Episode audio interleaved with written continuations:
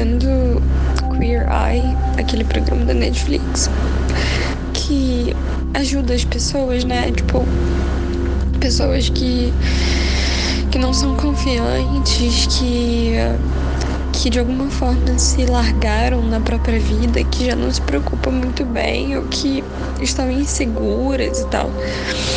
E eu tô vendo agora o episódio de um pai que que se sente gordo e que se sente feio e que tem vergonha de si mesmo. Tipo, eu penso muito com cruel é a gente se sente mal pelo que a gente é. Tipo, a gente se põe muito para baixo e todo mundo é muito vulnerável e muito frágil, sabe? É... E é muito bonito ver o trabalho deles é, de, de ajudar é, as pessoas a ficarem mais seguras de si, sabe? Porque muitas vezes falta um estímulo e a gente se acostuma a se sentir mal, a gente se acostuma a se sentir feio, a, a sentir como se não merecesse o amor de outras pessoas. E, enfim, cara, só. Sei lá, porque eu tô mandando esses áudios, mas é porque. Eu não. Eu não. É, é, é muito difícil para mim pensar em outro objetivo de vida mesmo, sem ser ajudar as pessoas, sabe? É fazer algo que tenha um certo propósito para mim, para os outros, porque tá tudo é tudo tão errado, sabe? É, é, esse cara do, desse episódio que eu tô vendo, porque são várias pessoas, né? Tipo, é uma pessoa por episódio. É, poxa, ele é tão bacana, ele é tão carinhoso, tão gentil, ele é um ótimo pai. Mas ele se autodeprecia, sabe? Ele, ele não acha que ele que, que, que ele é uma pessoa que merece ser visto, sabe? Que, que merece é, é, provocar interesse nas pessoas, que merece ter pessoas que amem ele por perto. Isso é muito cruel, cara. Isso é muito, muito cruel, sabe? Porque ele fala nesse episódio que ele sempre foi gordinho e que ele não gosta de olhar para essa pessoa que ele foi a vida inteira, sabe? Isso é muito pesado. Isso é muito pesado. Tipo, o cara, ele mantém uma, uma, um sofrimento desde pequeno por ser quem ele é e só isso, sabe? Só isso no sentido de o que, que ele fez de errado que ele, sabe, como a gente pode sofrer tanto por algo que, por uma culpa que nem existe? Como você vai ter culpa de ser quem você é? Como isso de alguma forma pode ser errado, sabe? Uma pessoa ser gorda, uma pessoa, sei lá, ter um dente quebrado, não ter um braço, ser cega, enfim, infinitas coisas, das mais sutis que, que como uma cicatriz, sei lá, até, né, uma deficiência e tal. De que forma isso, cara, não injustamente, sabe? Faz com que a vida das pessoas seja um inferno, um inferno. E o que me emociona é ver como esses caras fazendo o básico, cara. Assim, é claro que o programa por trás, né? Eles reformam a casa, eles, tipo, trocam as roupas das pessoas. Enfim, é um trabalho bem, né? Enfim, envolve muito dinheiro, mas assim, o que eu mais fico emocionada é, é quando eles chegam pra pessoa e falam: Cara, você, você merece ser amado pela sua filha, pela sua família, você merece carinho, você é lindo, você é super. Você é tão bacana, sabe? Você é tão gentil.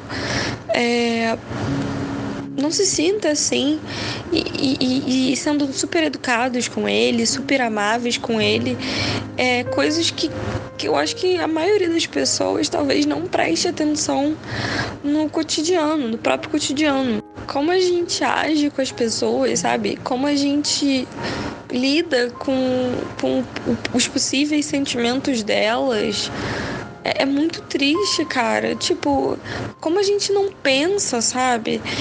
Eu, eu me incluo nisso porque, enfim, não existe ninguém que é perfeito e é, todo mundo erra, sabe?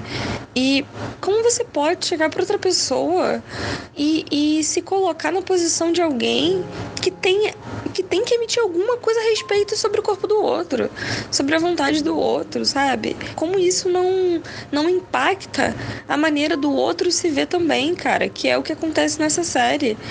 O cara achar que porque ele não tem dois dentes, porque ele é gordo, porque ele é isso e aquilo, ele não merece.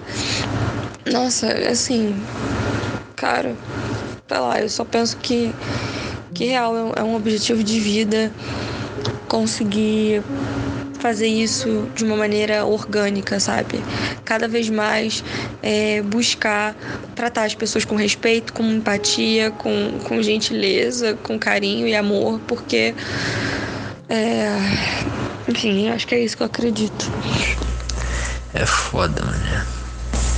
Não consigo não associar com mídia, com quantidade de influência que a gente recebe e todas essas coisas comparativas, que não tem como você não comparar, acho que é natural.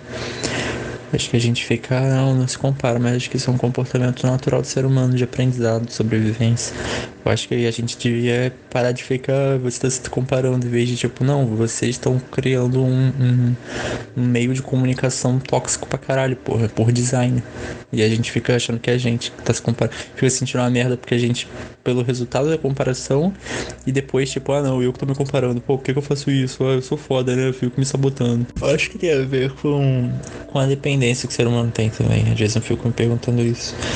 Eu acho que é uma, uma, uma forçada de barra gigante que, não sei se o capitalismo ou alguma coisa tenta jogar pra cima da gente, da gente ser autossuficiente individual. Eu acho que a gente é completamente dependente de outros indivíduos.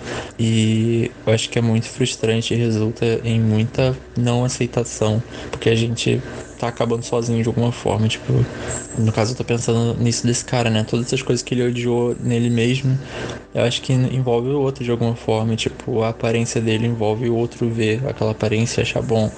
Ou alguém querer amar ele, apesar daquela aparência, sabe? Tipo, eu acho que depende dos outros. E aí os outros não estão trabalhando com, com, em, conjunto para se ajudar, porque tá todo mundo influenciado assim individual conquistar umas paradas materiais, sabe? Realmente essa parada da tecla que eu tô batendo, de tipo, acho que a gente depende, a gente fica mal por culpa do, do contexto, né?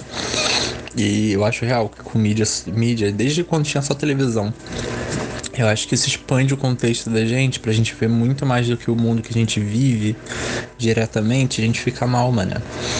Entende? Eu acho que a gente tem que tentar, pelo menos é o que eu tô tentando fazer. Eu fico imaginando se eu não estivesse fazendo isso na quarentena, como é que eu não ia estar tá muito pior, por exemplo. Sei lá, fechar o teu. Não é fechar, é tipo normalizar pro, pro tamanho mais realista, assim, tirando a potencialização de mídia, de internet, de TV, sabe? A tua percepção das coisas para o que tu vive mais imediatamente, pro teu presente. Porque às vezes a gente fica mal por um monte de coisa, mas se a gente olhar pro nosso presente, supostamente as coisas estão bem, assim. Tipo, pessoa que tá com a gente acha a gente legal, pessoa que acha que tá com a gente acha a gente bonito. Aí você tem valor naquele microcosmozinho, sabe? Que na verdade não é um microcosmos, é o seu cosmos espontâneo. Tá? Em vez de a gente ficar olhando tudo para essas lentes aumentativas gigantes, que é o YouTube, que é a rede social, que é sei lá o que. Cara, o que acontece? Essa minha indignação, minha chateação começou. Primeiro que é o seguinte, teve a festa do João aqui ontem. Eu não tive direito de opinar, na verdade, discutir, falando que eu não queria. Ah, achava que não tinha que ter nada, mas enfim, foi na minha casa, né? E aí veio a meu pai, minha avó e tal. E aí a tava contando um caso lá que aconteceu na empresa e ela manda um: ah, não tem que fazer caridade, não não tem que fazer caridade. Isso ficou na minha cabeça, isso me chateou muito, porque tem que fazer caridade. Que porra é essa? Todo esse contexto de pandemia, ele gera essa sensação de banalização. Ele amplificou a banalização que a internet vem construindo ao longo dos anos. Então, tudo é muito banal, cara. Tudo é muito anestesiado, sabe? Ninguém sente mais nada. Isso e você a lente de aumento para mim hoje é a pandemia. Você botar, mesmo que dentro do seu contexto individual, na sua casa, na sua bolha, com a sua família, com as pessoas que você conhece, é uma lente de aumento que faz você perceber nos detalhes que tipo de, de, de pessoa é essa que você convive. Como, como lidar com o seu redor? Porque, cara, é, não, não bate com o que eu acredito, entendeu? Não acho que a gente tem que tratar as pessoas assim. E na internet, a gente discutiu isso um milhão de vezes, na internet a gente trata como se todo mundo fosse saco de pancada. A internet é um grande, uma grande conversa daquelas que, que a pessoa só espera você parar de falar para dar a opinião dela. E isso tá me fazendo muito mal, cara, muito mal mesmo. Então, assim, eu acho que eu vejo às vezes a minha mãe, minha mãe ignora a realidade ao redor dela. Eu não sou esse tipo de pessoa. É claro que dói muito, mas assim, não dá para ser, entendeu? E aí eu fico pensando, tô quebrando cabeça com como agir dentro das minhas possibilidades. É claro que, porra, eu não vou carregar um nas costas, não tem como fazer tudo, mas como fazer dentro da pessoa que eu sou, sabe?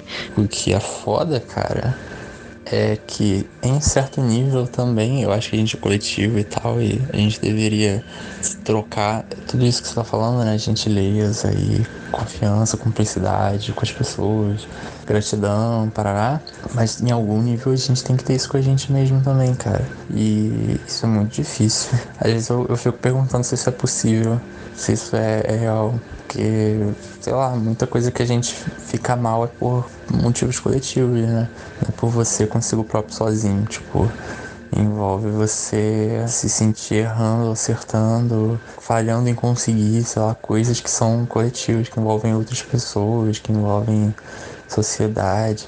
Aí eu sempre acho meio difícil ver como, como praticar essa, essa, esse tal certos níveis de auto amor, assim, sei lá. Porque você não está sendo efetivo em algo que envolve outros. Você está fazendo o seu melhor. Só que você pode falar isso para você mesmo, mas na prática, esse seu melhor não está alcançando o que você precisa dentro do meio coletivo, dentro do seu relacionamento com outra pessoa, dentro do seu trabalho. Dentro... E aí, o que, que adianta? Você tá, você tá se falando que você deu o seu melhor, que você não sei o que, mas o que você precisa envolve o outro. Aí eu acho sempre muito difícil essa parte, tá ligado? Fico com a impressão de que, no fim das contas, o que alivia isso, o que causa a satisfação é só quando finalmente você consegue mesmo, sabe? Quando você tiver conseguido a coisa que você queria ou né, as pessoas desse meio te aprovarem. Acho que você sozinho é, é no máximo um paliativo, assim. Acho que tem, tem que ser muito individualista, sei lá, alguma coisa assim. Não sei, o ego, alguma coisa para você falhar com tudo e envolvendo outras pessoas, meios e tal, e você ficar tipo, tô de boão, tá ligado? É, cara, a linha é tênue, né? Entre auto-amor e ego foda. Mas eu acho que o auto-amor, na verdade, é uma espécie de consciência, assim, porque vai doer. Vai doer você ser rejeitado, vai doer você levar um não, vai doer você falhar em algo que você queria acertar e e, enfim, você ser meio que se sentir inválido por isso, você vai se sentir um merda.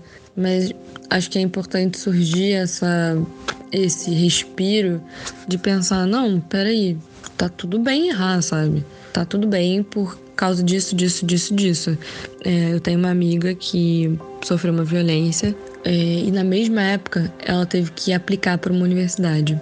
Ela estava passando por tudo isso e fazendo o portfólio dela para enviar. E ela se cobrou muito, cara, muito. É, de estar bem para mandar, porque ela precisava muito passar e ela não passou.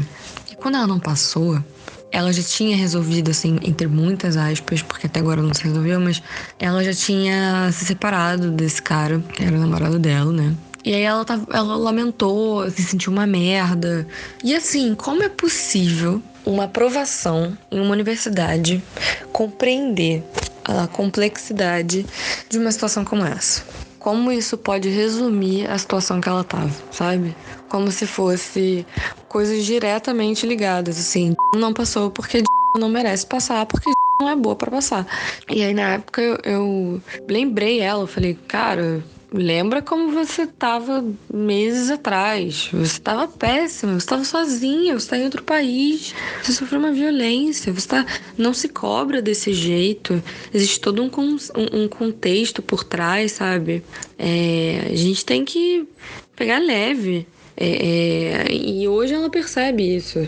Essa sensação de é, acerto e erro, de eu sei que eu tô tentando, mas na prática na minha relação com outra pessoa isso não, não é visível.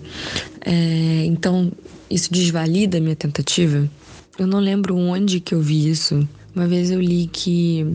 Eu acho que é a Monja Coen.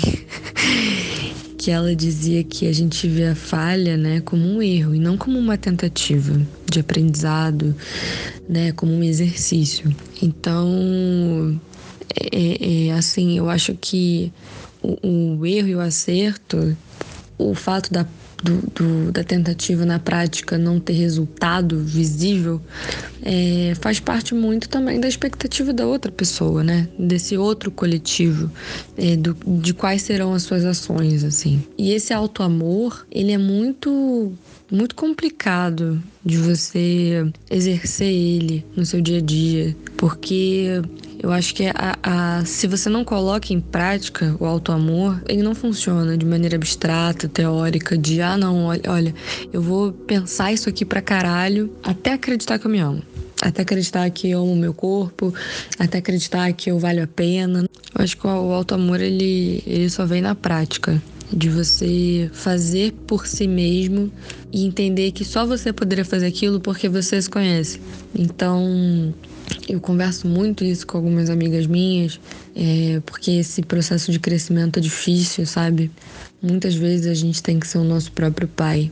E isso é, isso é muito complicado, porque é um desejo por, por se sentir seguro que só você pode se dar. Só que você não sabe fazer isso. Então, como, como funciona? É, comigo, é muito nos detalhes, assim. Como eu gostaria de ser cuidada, sabe? Então, eu tomo um leite quente antes de dormir, que era uma coisa que minha tia fazia comigo quando era criança. Eu vou ao médico, eu tomo meu remédio. Eu digo não. Eu me perdoo porque comi bolo no final de semana e rompi a dieta. Eu me perdoo por brigar com meu namorado quando eu tô chateada com uma coisa que é importante para mim porque eu não sou de ferro, ninguém é obrigado a ser forte. Inclusive, eu acho que todos esses significados de forte, fraco, erro e acerto são muito, assim, irracionais, porque na realidade não é assim que funciona. Mas assim, eu acho que eu dei até exemplos bem palpáveis de, disso, mas na minha visão é, é, são tentativas de, de materializar uma espécie de, de seguro, sabe? De uma mãe, assim, como se tivesse outra Júlia aqui do meu lado que, que me passasse essa esse conforto, essa, essa confiança, sabe? Que só eu sei que eu quero e que, que eu preciso. Não, não é outra pessoa. Mas aí, Júlia, entra uma parada. Porque tem coisa que você tá tentando sobreviver, cara. Tipo, você não vai ter comida se você não conseguir entrar num trabalho tal. Você não vai ter várias paradas, sabe? Às vezes quando chega umas coisas mais de sobrevivência assim, é muito difícil ficar, não, de boa. Começa a ser muito, muito revoltante. E não dá para você só aceitar que, tipo, ah, você se esforçou, você fez o seu melhor. Porque realmente depende de outros para coisas básicas que, que você deveria ter, tipo, morar num lugar seguro, ter com dinheiro para poder pagar uma conta, tipo, umas coisas muito de sobrevivência, assim, que é ridículo você ter que estar tá vivendo num, num, contexto de sofrer pra caralho só para poder se manter vivo biologicamente, tipo. E aí é muito difícil ficar positivo desse jeito, sabe? Você é muito dependente desse sistema aí de tipo de, de, de aprovação para conseguir uma coisa tal. E aí é foda, cara. Isso é muito, muito, muito, muito frustrante. Isso que você fala, que você acha que vê o Monja Cohen falando, por exemplo, é tipo, ah, o que, que é acerto, o que, que é falha, é certo, errado, tudo isso é, quando você vai para um âmbito mais espiritual, tipo, você cuidar de você, ou por exemplo, relacionamentos, né? Você tá. Você sair do material e do apego de que você tem que conseguir aquela pessoa e o que importa é que você tá se relacionando, você tá tentando realizar amor, não aquela parada material. E aí, tipo, aquilo foi um exercício do seu amor que você vai praticar novamente com uma outra pessoa, coisa do tipo. Mas quando é essas coisas, sabe, você cuidar de você no seu dia, essas coisas assim, realmente. Mas quando você vai para algo prático, tipo de necessidade de sobrevivência, não, não, é muito difícil aplicar isso. Tipo, ah, não, poxa, caramba, né? Eu realmente tentei aqui conseguir essa, essa vaga, eu realmente cons tentei conseguir aqui essa parada aqui e sei lá, mas eu tô tentando. Não, não dá, tipo assim, ou você teve ou você não teve. Você comeu ou você não comeu. Tipo, é uma coisa mais. Você foi despejado ou você conseguiu se manter naquela casa. Não tem uma parada tipo, pô, fui despejado, mas de repente aqui eu, é, é uma parada muito merda, cara. Essa discussão, cara, ela não é aplicada de forma universal. Não, não, não, não consegue. Não se aplica. É que nem essa galera que que chega para professor, que chega para, sei lá, para o trabalhador e fala que tem que mudar o mindset, entendeu? Quando na verdade o sistema que a gente vive é todo fodido, uma merda, as pessoas são escravas disso para conseguir comer naquele dia, sabe? E aí, para você continuar porque é contraditório, tipo, o, esse jogo, esse sistema, essas regras, esse corre que todo mundo tem que fazer para sobreviver, ele corre na direção contrária de tudo isso que a gente tá valorizando de espiritualidade, de gentileza, de valorização do momento. O meu momento, ele, ele é deteriorável o tempo todo. Claro que não é o conceitualmente, sei lá, mas tipo, as coisas que eu tô aqui, elas se deterioram se eu não alimentar elas com dinheiro, tá ligado? Tipo, pagar as contas do, da, da casa que eu tô nesse momento e coisa do tipo, para eu poder continuar sentindo qualquer coisa sensorial e a vida, seja lá como for você entender isso conceitualmente. Mas eu preciso fazer um corre muito doido de capital econômico. E no meio desse corre eu vou tendo que sacrificar essas paradas emocionais e, e é meio contraditório, um negócio meio paradoxal, assim. Você fica tão bitolado, você tem que se dedicar tanto, se vender tanto para conseguir coisas muito simples que você vai evaporando essa gentileza, essa humanidade, essa sua presença no, no momento que você tá. Então poderia ser gentil com aquela pessoa, só que você não tá ali naquele lugar com aquela pessoa, você tá no, no dia seguinte com teu chefe te fudendo já, sabe? É muito difícil. É tudo uma merda. Esse tem sido um conflito bem grande, assim, porque, pelo menos na nossa área, e eu te colocando, né, na área do design, tudo é muito comercial, né? Aqui no Brasil, pelo menos, na verdade, não, não só no Brasil, mas a ideia de trabalho que a gente tem nesse sistema capitalista e tal, a ideia de trabalho é uma mão de obra, uma, uma força de trabalho que não valoriza quem tá fazendo, as intenções de quem tá fazendo e só o produto final, né? E isso tem sido uma questão muito forte para mim, porque eu não quero trabalhar para banco. Eu não quero trabalhar para loja de não sei o que. Isso é uma opção? Pô, dentro de mim é. Mas isso não significa que a realidade vai ser assim, porque eu preciso de dinheiro. Então, é claro que nessa, nessa lógica, eu recusar um trabalho desses é um privilégio, óbvio.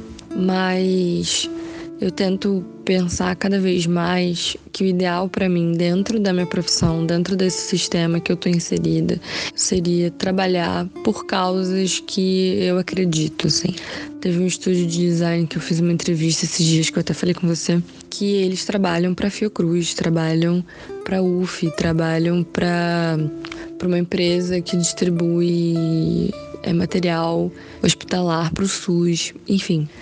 E aí isso me fez refletir, sabe, sobre e, e na própria conversa, o dono ele ele falou muito sobre isso, sobre empatia, sobre fazer as coisas com propósito.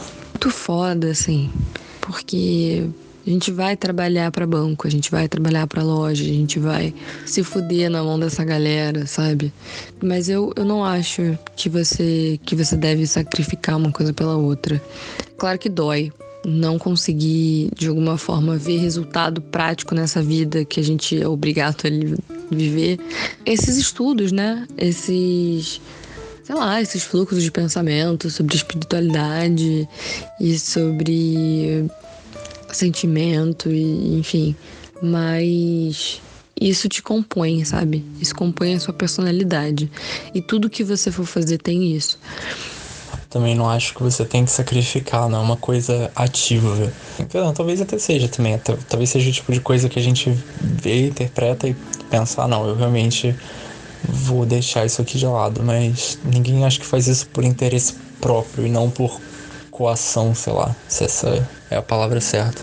Porque você tem que ficar correndo atrás de tudo o tempo todo.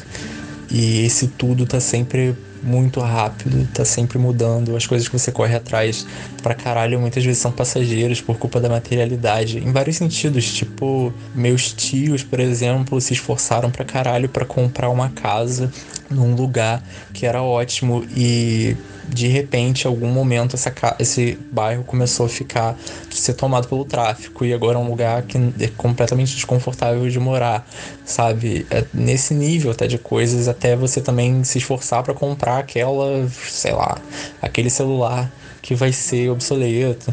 Mas você tem que ficar correndo atrás das coisas e elas são muito deterioráveis, elas são muito passageiras e a mesma coisa com empregos, assim, tipo, você vai estudar pra caralho e vai se formar numa coisa que daqui a pouco vai deixar de ser relevante, você vai ter que continuar se adaptando para se transformar uma outra parada. E por isso que é importante, eu acho isso que você disse de o seu trabalho ser a ver com uma realização de uma causa maior e menos a coisa que você faz, porque se você, o seu comprometimento é com a causa, seja lá o que você for fazer, é o meio para realizar o seu verdadeiro interesse, que é aquela causa.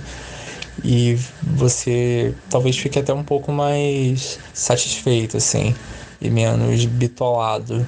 Mas eu acho que é difícil, porque você pode simplesmente não ser mais relevante para aquilo se você não acompanhar essas mudanças insanas, assim, que, que são impostas por demanda externa, assim. E aí talvez isso vá tendo níveis diferentes de efeito nocivo na tua saúde e na tua sensibilidade com o teu presente, com as coisas que você vive, porque dependendo do nível do quanto você tem que correr atrás e do quanto você tem que penar para poder se manter, você vai apanhando tanto que você não tem como sentir as sutilezas do, da vida e tá no momento presente, tipo, isso é tirado de você no, no trauma, sabe? No machucado. Nesse sentido é, é muito é muito triste porque às vezes você tem que também encarar isso mesmo, assim, tipo, comprar isso como um, entre aspas, interesse teu. Tipo, você tem que deixar o braço torcer de, de parar de tentar lutar contra essa corrida imposta para tentar apreciar as coisas, porque você vai ficar sendo atropelado, você vai ficar caindo se você parar. Você tem que se cegar, entre aspas, você tem que se anestesiar, sei lá, e, e deixar ir seguindo, seguindo, seguindo, seguindo, para aí ter uma condição um pouco melhor que vai te permitir parar um pouco mais, talvez, não sei. Eu acho que não. Mas é, é trágico, é trágico. Sei lá. Tem uma, uma coisa simples de, de, de vivência humana que a gente está se privando para correr atrás de conquistar o que a gente tinha desde que a gente nasce. É, por culpa de um, de um. de regras de como você tem que conquistar as coisas. Você tira tudo, tiram tudo de você só para você correr atrás do que você deveria ter desde que você nasceu. É doido, porque o mundo que a gente tem existe dinheiro, existe como as coisas serem diferentes, elas só não vão ser porque ninguém quer ajudar ninguém, ninguém tá interessado no, na melhora do mundo efetivamente, assim, as pessoas estão interessadas em si primeiro. E aí se o mundo melhorar, que bom, né? Porque também ajudou a galera aí, mas tipo, não é o, o foco principal da sociedade. E realmente, tudo que a gente vive vai construindo a gente, vai influenciando no que a gente faz, mas ao mesmo tempo, essa minha personalidade ela é o quê? Entende? O que, que é a minha personalidade e o que, que é a, uma reatividade gigante, limitada, que eu consigo minimamente é, expressar sendo pressionado de todos os lados em várias situações que eu nem sei se eu queria, sabe? Eu nem sei se aquilo me representa, eu só sei que eu fui jogado ali e é assim que as coisas são. Então, o que, que é da, o que, que é a minha personalidade sendo expressada nas coisas que eu estou fazendo, na maneira como eu lido com trabalho, com estudo e com coisas que eu expresso, sabe? Eu, eu não sei se a gente vive num mundo onde existe realmente essa personalidade. Eu não sei se, se a gente tem isso mesmo dessa forma, sabe? O quanto que não é só reprodução do que, que você entende que deveria ser para conseguir sobreviver, para conseguir ser entendido, para conseguir participar. Porque você de depende, eu acredito que a gente depende dos outros. Os outros estão funcionando dessa forma para eu poder estar tá inserido no mundo onde eu participo de algo, eu tenho que fazer conforme está sendo feito, quando está sendo colocado. Só que parece que tem uma roda gigante de um que só reproduziu o que aprendeu do outro, que reproduziu e não necessariamente faz sentido mais aquilo, sei lá. Uma coisa que eu, sei lá, talvez eu só tenha demorado pra, pra amadurecer, pra cair a real sobre isso, assim. Que por sobrevivência, as pessoas, quando forem fazer as escolhas dela, entre humanidade, amor, qualquer coisa assim, e sobrevivência, elas vão escolher sobrevivência. Elas vão escolher coisas que, que almejam resultados, entendeu? Que, que apontam aquilo tudo que eu tava falando lá atrás, tipo, acerto, é, conquista, entre aspas, progresso dentro do, do jogo. É sempre o chegar em algum lugar. Nunca é valorizar o lugar que você tá e aproveitar ele, fazer ele durar assim. Porque o que importa é o depois. Isso em várias esferas, desde o pessoal que tá trabalhando, estudando. E o que importa na verdade, tudo aquilo é só um momento de transição, porque o que importa de verdade é que é o que ela vai chegar lá na frente de carreira.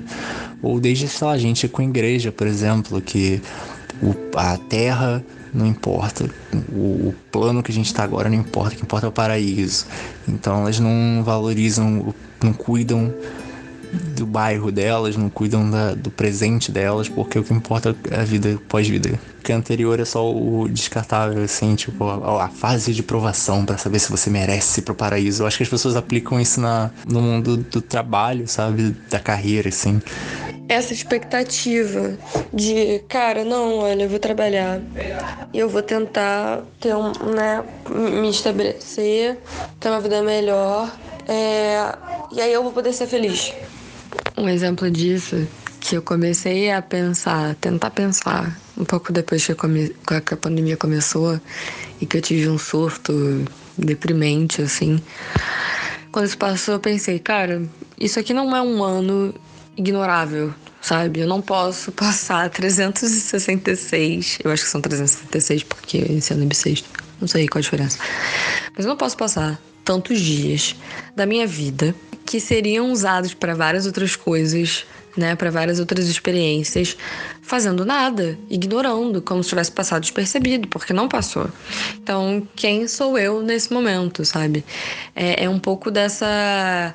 É um pouco um experimento mais curto dessa perspectiva de transição que, que as pessoas enxergam, né? A faculdade é uma transição, aquele estágio ruim é uma transição, aquele relacionamento que você tá, que é meio merda, é uma transição pro, pro amor da sua vida tudo é uma, uma passagem, uma ponte que você nem para pra olhar a vista, sabe?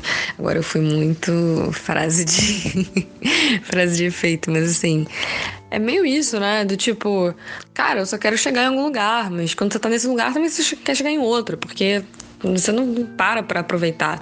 Eu sei que o Tavião foi cancelado, mas tem aquele vídeo dele que ele fala da gelatina, né? Que quando era criança ele pegou uma gelatina e comeu rapidinho numa festinha da escola, porque comeu a gelatina rápido porque ele ia pegar outra, para ter a chance de pegar outra, entendeu?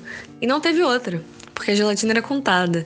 E é meio isso, assim, você não tem outra oportunidade de viver o que você tá vivendo agora, sabe? E, cara, eu tô me culpando de várias formas. É difícil.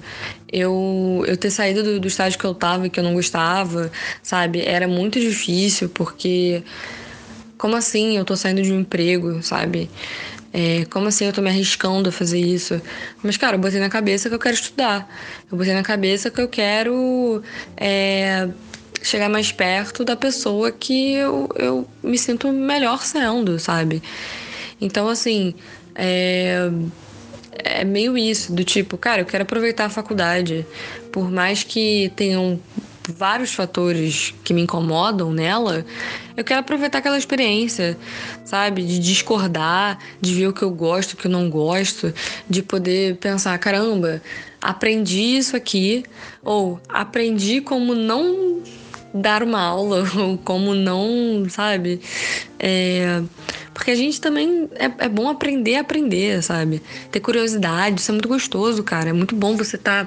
Você ficar empolgado com alguma coisa, sabe? Mesmo que, sei lá, seja um filme que alguém na faculdade passou. Eu acho que nesse sentido, eu tenho muito apego aos momentos, né? Tipo, as coisas que são talvez do presente ali, talvez eu fique muito apegado a elas e eu tenho muita sensação de, ah, se eu tô feliz agora, eu, eu posso morrer agora e tá tudo bem, sabe? Porque eu já senti, eu tô sentindo essa felicidade profunda agora.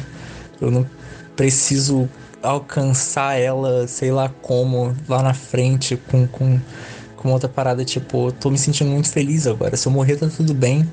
E às vezes eu fico pensando nessa, nesse condicionamento imposto de culpa se você tá se sentindo feliz agora porque você não tá lá naquela outra situação idealizada que você entendeu que você precisa alcançar. E aí no teu presente tem uma coisa te deixando feliz agora e você não presta atenção nela ou não tá ali presente porque você tá com a cabeça na tua imaginação de futuro ou revivendo o trauma do passado ou algo assim. E sei lá, sabe? Parece que você sempre tá insatisfeito e não valoriza. Tipo, ah, se eu morrer agora que é ridículo porque eu não fiz isso, isso, aquilo, não alcancei coisa tal, coisa tal, coisa tal. Sendo que todas essas coisas vão te. De... O objetivo delas supostamente são para te deixar feliz. Você já tem como sentir felicidade agora com outras coisas que já estão no teu presente, já estão no seu cotidiano. Elas já são capazes de te dar felicidade. Certas outras coisas são construções que são valorizadas por conceitos que a gente inventou, assim, de, de mídia, de capital, um monte de parada inexistente dentro do, do, do que o corpo vivencia naturalmente, na natureza, entende? E é isso, você vive sem sentir a vida que tem ao redor de, de você e em você, sabe? Lucas, eu vou falar um bagulho que você provavelmente não vai acreditar. E você vai pensar que eu sou sua amiga e você tá certo, mas assim, não é só por isso. É, conversando com a tal da área, eu cheguei à conclusão que todas elas são muito únicas, assim, no seu jeito de falar, de se expor, de, de realmente, né, dentro das suas próprias produções, mas assim, como lidar com as outras pessoas. E cara, você é uma pessoa gigantesca. Você é um ser absurdo, de verdade.